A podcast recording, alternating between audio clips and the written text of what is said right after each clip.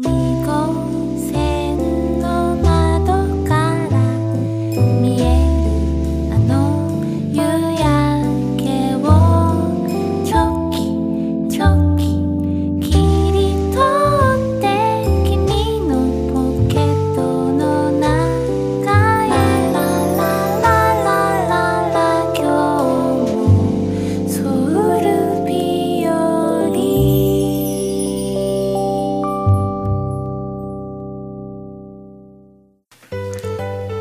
皆さんこんにちは。ゆうきです。こんにちは、パンです。はい。ソウル日和第27回が始まりました。始まりました。ね。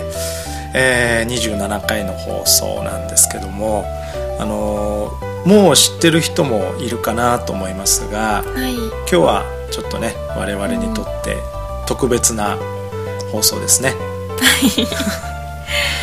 うん、どうですか？今の心境そうですね、少し重いですね。そうね,、ねねちょっとあの普段のね明るい感じがなかなか 出てこないですね。うんでも出さなきゃね元気を出してはい、えーということであのー実は1年間、えーはいやってきたこの「今日もソウル日和」なんですけれども、えー今回の放送をもちましてはい。ね一応皆さんとはご挨拶をさせていただきたいと。はい。うん。ね、ということで、まあ、事実上の最終回はい。なんですね。うん。もう1年間っていう期間がすごく長く、うん長くてまた短い感じがします、えーちょうどお1年前の2012年9月27日に、えーソウル日和の第1回目の放送が、はい。えー行われたわけなんですよね、うんうん。でその時のテーマが、えーソウルの秋。秋っていうことで、はい。えー覚えてますか？撮ったの。撮ったのは覚えてますけど、うん。正直、すごい緊張してたので、う内容がはっきり覚えてないですん、ね。それは僕も一緒です、でも撮った場所とかなんかその日の天気はすごくよく覚ええー、てます、外大でしたよね。そうそうそう、はい。これあのバムちゃんのね、はい。あのえその時は働いてはいなかったのか、そうですね。うん、なんか勉強してるえー大学行って、ねでどこで撮ろうかって話になって、えうん、であのー空いてる空いてる。えっ、となんていうの？えっ、と教室？教室ですね。教室でやって、やってそのボードにいろいろ書きながら、そうそうそうそうそう。始める時なんて言おうかとかね、うん、そういうことやりながら、うん、今なんか聞き直してみてって言われたらどう、いやでもあの第1回目うはん、聞けると思います、あ。その予告編がひどかったので。はいはいはい。ありましたね。その予告編、えー先立つこと1週間前の9月20日ですね、はい。2012年9月20日に、えーソウル日和の本放送を始める前に、まあ、こんな放送始めますよということで、えー予告編を流しましたけど、はい。僕もそのポッドキャストっていうもの自体が初めてだったし、ええ。あのーいろんななんか不特定多数の人に向かってこう話すうん感覚、うんええ。僕の前にはいないわけだから、うんうん。それ自体がなくてうん。すごい、あのどうすればいいか分かんなかった覚えがあるんですけど、うんうんうんその時にねあのお互い自己紹介をしたんだけども、えーバムちゃんが初めてリスナーの前に登場しましたね。はいあのうん。うんもう思い出すだけでもう息ができなくなりそうです、かなり今あの顔がですねうん。好調してはい。熱い。暑いです熱いですね。さあ、えーでねここで皆さんと一緒にその、えー時のバムちゃんどうだったかっていうのを ちょっとだけ、えー聞いてみたいと思います。心の準備はいいですか？はい。はい。じゃあ聞いてみましょう。初めて、えーポッドキャストに登場したバムちゃんです。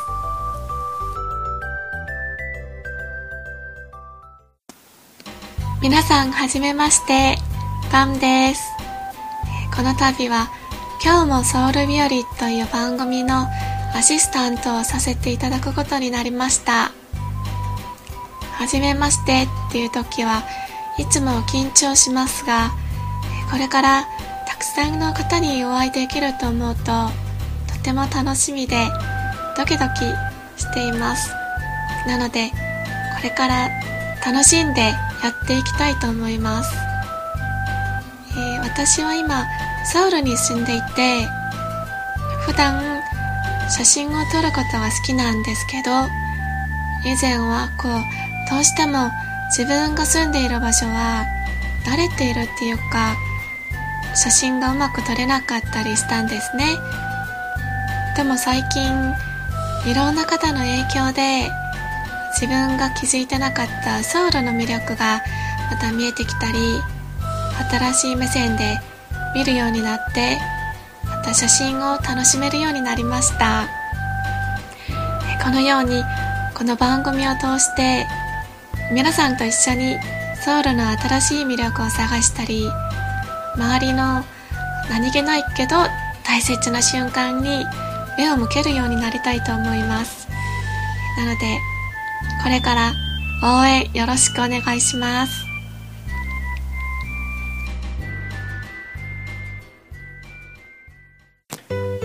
えまあこんな感じでね。おバムちゃん今どうした、どうしましたか？もう泣きそうです。救急車呼びましょうか？まあ今にも倒れそうな感じだけど。さあこの時のねえー、ワンちゃんが第一声がこんな感じだったわけですけれども。ひどかったですね。いやいやすでもそこれはこれですごく僕は恥ずかしいです。うん良かったと思いますけど。でも上手くなりましたよね。あ最初うは、ん。あの自分の携帯でうん。何度も何度も録音して、これでいけると思ってうん。出したのがあれな今のね、はうんでもう第1回目の放送とか第2回目の放送はお互いにその呼吸の取り方とかい、はい、話の膨らまし方とか、うん。まあ、慣れてなかったんでバタバタバタバタしてね、え。えーお聞き苦しかったかと思いますけれども、まあ、今上手くなったかっていうとまたねそれはそれでねあの、もう超上手くなったっていうとはとても言えないけれども、まあ、当時に比べるとうん。結構ね、えうんまあ、成長があったんじゃないかとお互い思います。うん、ででここでですねあの今までのソウル日和をはい。ざーっとこう振り返ってえみたいなと思うんですけれども、ね今あの僕とバムちゃんの前に、えー今日もソウル日和」の記録っていうことで、今までのその番組でやってきたこととかあとゲスト、うん。えーうんが書いたその、まあ、なんていうかな表が、えええーあるんですけれどもこれを見ながらちょっとね、ええお話をしていきたいと思いますね。うん、いろんなこと本当にやったんだけど、ええこあうやって見ると本当にいろんなことを話しましたね。1年間ですからね、はい。1年間あの週に1回ずつのうん。アップで、まあ、できなかった時もあるし2つ以上やった時もあるんですけども、まあ、基本的に週1毎週木曜日に上げてきたんで、エピソードとしては全部で60個近くのエピソードがあって、えうん。であのこれまとめて聞くとはい。iTunes でねうんうん。あの予告編から今 今のこれまでまとめて聞くと,、ええ。ー、と24時間を超えるんですよ。すごいですね。うん、だから外出時に朝会社に行く前にソウル日和をかけといてで 会社で働いて帰ってきてもまだソウル日和やってるっていう。次の日会社行く時までまだ僕とバムちゃんが喋ってるという。うん。まあよく喋ったね、ええそうですそうね考えるとね、うん。うん。まあ、結構いろんなことを喋ってきたんですけれども、えーなんかあの思い出深いエピソードとかありますか？バムちゃんは。そうですね。こうやって見ると、うん。全部それぞれ楽しかったなって感じなんですけどううんーんそうですね。夜景の話もその夜景の話からその業界に行くことが決まったわけなんですけど、ああそうですね。あのソウルの夜景はい。ありましたね、あのゆうきさんのおすすめで。そうそうそう、ええ。えーと夜景の見える、えー教教会会教会ね、はいえーうんとっておきの場所ですよということでええ紹介して、その時は、あのどこだとは言わずに、はい。で、えー12月ぐらいですね、うんうんうん。あの竹千代ちゃんが来た時に、はい。じゃあみんなでテクテクライブで行ってみようってことで、ええー行きました。ええ寒かったね。寒かったですね 雪が。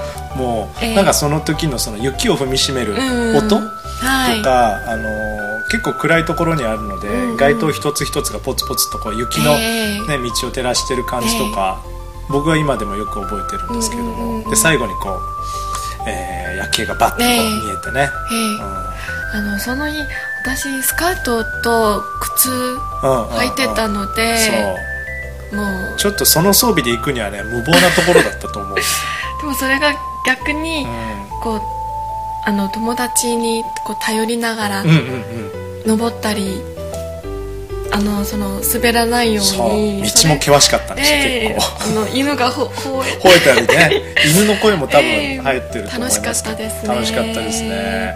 僕が覚えてるのはね同じく冬のことなんですけども、はい。えー新年のカウントダウンっていうのをああえー面1白かった月ですね。3日か4日、あだから僕は、えー大晦日の日に、うんうん。えー、とチョンガク駅ですね、はい。ソウルのカウントダウンの名所と言われているチョンガク駅へ行って、それをですねあのカウントダウンの瞬間をリスナーさんにお届けしようということで、えあの時もめちゃくちゃ寒くて、ええ。えマイナス11度ぐらい ある中で。でビストロのシェフと,、うんねうんあの社長と一緒に、うん。でその前振りとしてバムちゃんが、そうですねそのグアナムに行っていたので、えーちょっと撮ってみようかなって気になって。でそれがいい感じの前振りになってね、でそれから本編につながるということで,、でその時撮った音声が、うん。えっと2013年の最初の放送。ね。うん。えっとソウル日和の9回目のソウルのお正月についてやった時のはい頭の部分に、えねカウントダウンから主題歌にってえいうふうに、うんうんうん。えーつながってるんですね。ね。えまあ、その音が取りたかったがために、うんうん。うんあの寒さの中頑張ったみたいなうん。ところはあるんですけれども、はい。うん。こう見てみるとこう季節を一周したわけですよね。ね。秋から始まって、はい。で、えー、と冬が来てうん。春が来て、で夏が来て、はい。でまた秋が今始まろうとしてる、うんうんうんうん。しかも今年はなんと今僕の撮ってるこの日は中足っていうそうことでね。うん、当日ですね。当日ですよ。今日はい本日なのに収録してるってい。うね、本日って言うんです本日、ねうん、もう今ソウルには人があんまりいなくて、そうですね。本殿のあたりもなんかその、うん、ゲームっぽかったですね。ゾンビが出てるなんかゲームゲームの中の世界の、はい。なんかあのみんながねあのー細菌兵器か何かが使われて人口がええ。半減してしまった世界みたいな、うん、ちょっと非現実的な本ででしたけれども、はい。まあ本ででもいろんなことを撮ったんだけども。そうですね。うん、テクテクライブ初めてやったのも本でなんだそうですね。そうそうそう。そこれアクセサリーのあそうそうそう、はい。あーお姉そさん。うあれはねあのー本当に全くの思いつきで、うんうんうん。本で歩いてたら、うん。あこの様子を撮ったらいいんじゃないかと思って、で取り出したのが、うテクテクライブだったのね。ね意外とでそれがね日本で聞いてる人たちには面白かったらしくて、うんうんうん。あの韓国の生き生きしたはい。なんかライブ感あふれる様子が伝わってくるということで、えーまあシリーズ化したわけなんですけどはい。パムちゃんが案内したテクテクライブもあったね、そうですね。うんチャムシーツアーそうね最近ではチャムシルツアー、ね。ええ。ーバムちゃんが、えーまあ地元でもあるし すごく愛してやまないチャムシルのオリンピック公演、地元にだけ詳しいので。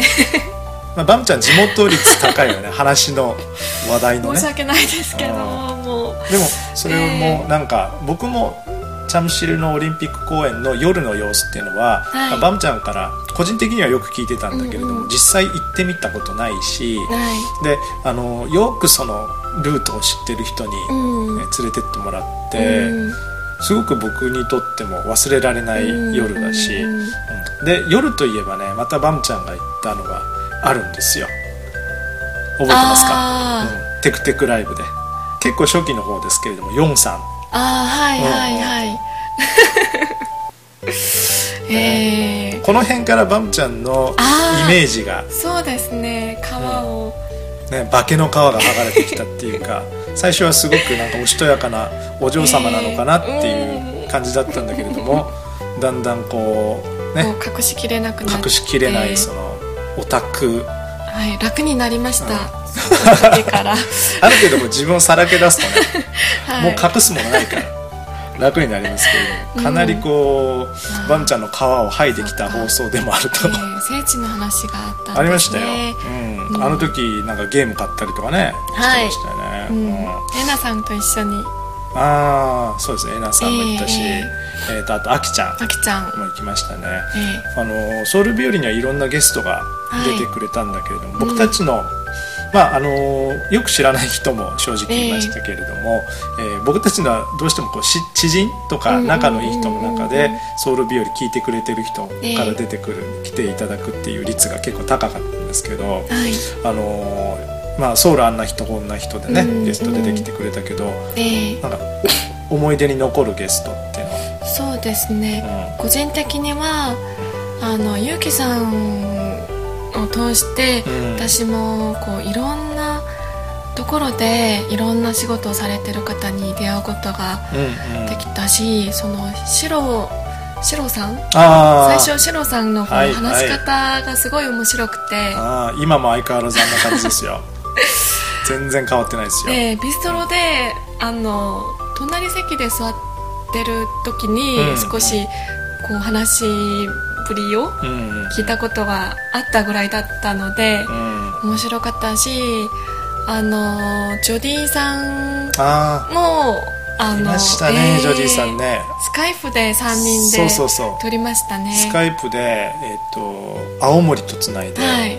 やったという、ええ。あそれがすごい不思議で。ーね、よくやったね、ええ。スカイプで撮ったのって意外となくて、ソウル日和って、ええ。もうかなりアナログに、顔と顔を突き合わせて撮ってたりしたんですけれども、ジョディさんの場合はあのお会いしたことがないのに、うん。自然にこうあの溶け込んで盛り上がりましたね。すごい笑った覚えがあります。そうね、ええ。多分家で一人ですごい爆笑してたと思いますけれども。演歌まで歌わされてね。石川バムね。上野初の夜行列車ですね、うん、音源は多分残ってますねど。っかに、やいろんなことを本当やってきたんだけれども、僕はソウル日和やってて、ええ。あのまあ、最初はどれぐらいの人が聞いてくれるかわからないってはい。思ってたんですけれども、うん。そのリスナーさんがだんだん増えてきてええ。でそのリスナーさんたちと出会って実際もうあの、ん。聞いてますっていう人がうん。現れたりして、でそういうところからこう交流が始まったり、はい。あとはソウル日和がきっかけでうん。お互い知り合いになったリスナーさん同士はい。の姿を見たりとか、あのそういうことが僕はあのやってて個人的にすごく感動しましたね。そうですね。あの日本でリスナーさんとオフ会をやったじゃないあですか。あやったやった。僕もやりましたね。うん。すごくないですか？あのこういうあの私たちもうん。ごく普通の人なのに、うん。こういうことをきっかけでうん。そういうねあの一つの共通点で人が集まって、あなんだろう。うん。あのあの表現できないですけどうまくすごいソウル日和をやってよかったなと思うところの一つでもありますね、そういうところって。ん。そうですね。その、うん。リスナーさんに支えられてきたっていうところもあって、うんうん。でリスナーオフ会ももちろんそうだけど、はい。あのーまあ最後のイベントっていうか、うん。そのリスナーさんたちと僕たちで、はいソウル日和を聞いてくださっていた皆さんへの最後のこうお礼みたいな形で、ええ。この間ね、うんうん。あのーイベントをやりましたけれども、はい。それにも本当に日本からそうですうんねもういろんに人がたくさんの人が来てくれて、ちょっと考えるとすごいなって思うんだけどそうですね。だって、ね、結構面倒くさいですよ外国に行くのって、うんうんでしかもその目的がはこの一つのいえポッドキャストええ。で僕とバムちゃんが作ってきたこのポッドキャストのイベントのためえにえ来てくださったっていうことでね。これはもう一生忘れられないですよ。いや本当にええ。僕もそう思いますね、うん。あのソウル日和が僕にとって何だったのかっていうのははい。多分すぐには分からなくて、うん。うん。まあ今から何年か経って、うん。うん。で後から思い返して、もうしみじみ。うん、ああいうことあったよねっていうふうに思った時に、でもそのリスナーさんたちに対するは感謝っていうのは、いうん。本当にもう忘れられないというか、ね。決して消えることはないなと思いますね、うん。さあ本当にもうリスナーさんのねリスナーの皆さんに、えーはい。最初から最後まで支えられてきたソウル日和なんですけどあの、はい。実はねここであのリスナーを代表して、うんある方がですね、ええ。ソウル日和のこの最後の放送にはい。メッセージをえくださいました、えどなたですか？えーそれはちょっと聞いてのお楽しみということで、はい。えー一緒にちょっと聞いてみたいと思います、はい。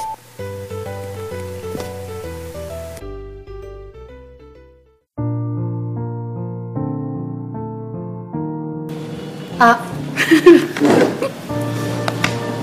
まず1年間楽しい番組ずっと聞かせてくれた2人にすごい感謝します。ありがとうございました。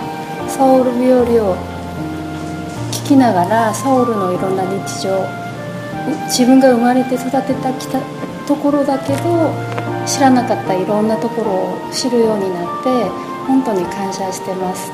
それともこの放送を通して世界のいろんな友達が訪ねてくれて出会いができてもう家族のような感じで連絡したりお土産送ったり手紙を送ったりするようにもなって人付き合いがとっても下手くそな一人のファンとして本当にこの2人と皆さんに感謝します。ありがとうございました。もう本当にこの素晴らしい番組終わりになって寂しい気持ちいっぱいなんですけどまた素敵なことで出会うことをお祈りします。ザ1年間頑張ってくれたバームと結城さんに大きな拍手をお願いします。え終わるの嘘も終わりますわ。知らんかったわ。マジでか。なんか言うてな悪いことしたんちゃうか。いやもう2人とも仕事や勉強しながら大事な時間を分けて1年間すごく頑張ってくれたじゃないですか。じゃあ僕バムちゃんとバム日和かなんかしようかな。それいいかもしれないですね。結城さん抜きで。せそうですね。うん。大変お疲れ様でした。うちでのうちの店でもたくさんあの収録とかあんな人こんな人とかあの連れてきていただいたり出会わせていただいたりしましてちょうど半年1年ぐらいですかね、あのやってる間に Facebook とか Twitter で知り合った人がたくさんやってくれてくれて本当あの出会いのきっかけを作る番組やったと、えー僕としてはこういう放送があの一番なんかこうみんなの心に残るいい放送なんて違うかなと。歌流すのも情報流すのも面白いですけど人と人をつなげられるそんな番組1年間ありがとうございました。ありがとうございました。明日から僕やります。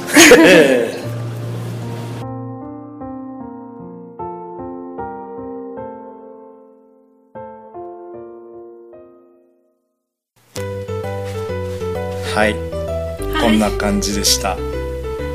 えー、ワンちゃんちょっと回復するのに時間かかるかな。あーびっくりしました。ね本当にあの言ってもらったようにあのこの放送を通じていろんな人がつながってくれてでそういう役割をさせてもらえたっていうことですね1年間。えっていうことに僕はすごく個人的にあの誇りを持っています。まあ本当に楽しいことばっかりじゃなかったし、えー大変なこともいろいろあったけれどもそれでもねなんとかこうゴールを目指して、えー最後まで走り抜けましたね、あ あのはい、個人的にこのソウル日和をうやらせていただいてんうん。うー1年間やってるうちにこうあの自分が自分のあのこういう性格のせいで負担に思ったこととかゆきさんに迷惑かけたりあのそういうことでこう苦しんだり素直にあの正直こう素直に100%笑えないのにうん。笑える。あの笑わなきゃいけないそういう気持ちがあった時にこうソウル日和を楽しみにこう毎週聞いてくださる皆さんを考えるとそれがまた苦しくなったりもしてうん。うんそれでゆきさんをいろいろあのそう。したと思いますけどうん。本当に1年間もうこれからもいあの 生きながらこうなんて言いますかねそのあのできないことこう、うん。こうこうたくさん愛されてうん感謝でも胸がいっぱいですね。本当に世界が広がりました、皆さんありがとうございます、はい、本当にありがとうございました。そしてもうリスナーの皆さんもそうだしもう周りで支えてくださった方もそうだし、うん、僕はバンあの、ね、あの結構バンちゃんを群れ引っ張ってきちゃったところもあるんだけど、うん、それでも何か一つのことを最後までやったっていうことは、あのまあ、それはすごくこれからの人生においても、あの覚えていてほしいっていうか誇りに思ってほしいなって僕は思います。であの結構普段は照れくさくて言えないですけど、えー多分バムちゃんがいなかったら僕もここまで頑張れなかったしすごく力をもらいました、ね。えー。うん、本当に、えー長い間1年間、えーありがとうございました。ありがとうございました。こちらこそ。はい、ね、明るくやろうかなと思ってたんですけど、ちょっとしんみりしてきましたので。ででもね、あのーもしかしたら皆さんとねまた別の機会でお会いできることはきっとあると思いますね。はい。そしてうもしあのソウル日和がうん。ここのまま終わるとしても、うん。こうソウル日和を通してこうあの知り合った皆さんとはこれからも仲良くやっていきたいと思うので、ん、そうですね。はい、日本に行った時に一緒にご飯食べたり また韓国にいらっしゃった時にもうあの友達としてうん、お会いできればいいなと思ってますマジャンドン行きましょう。焼肉食べましょう。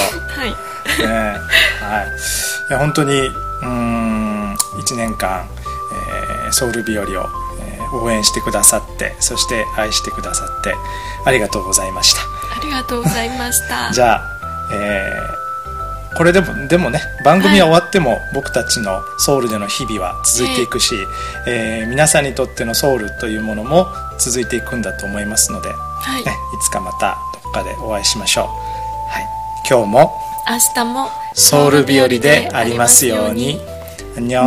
ありがとうございました。本当にありがとうございました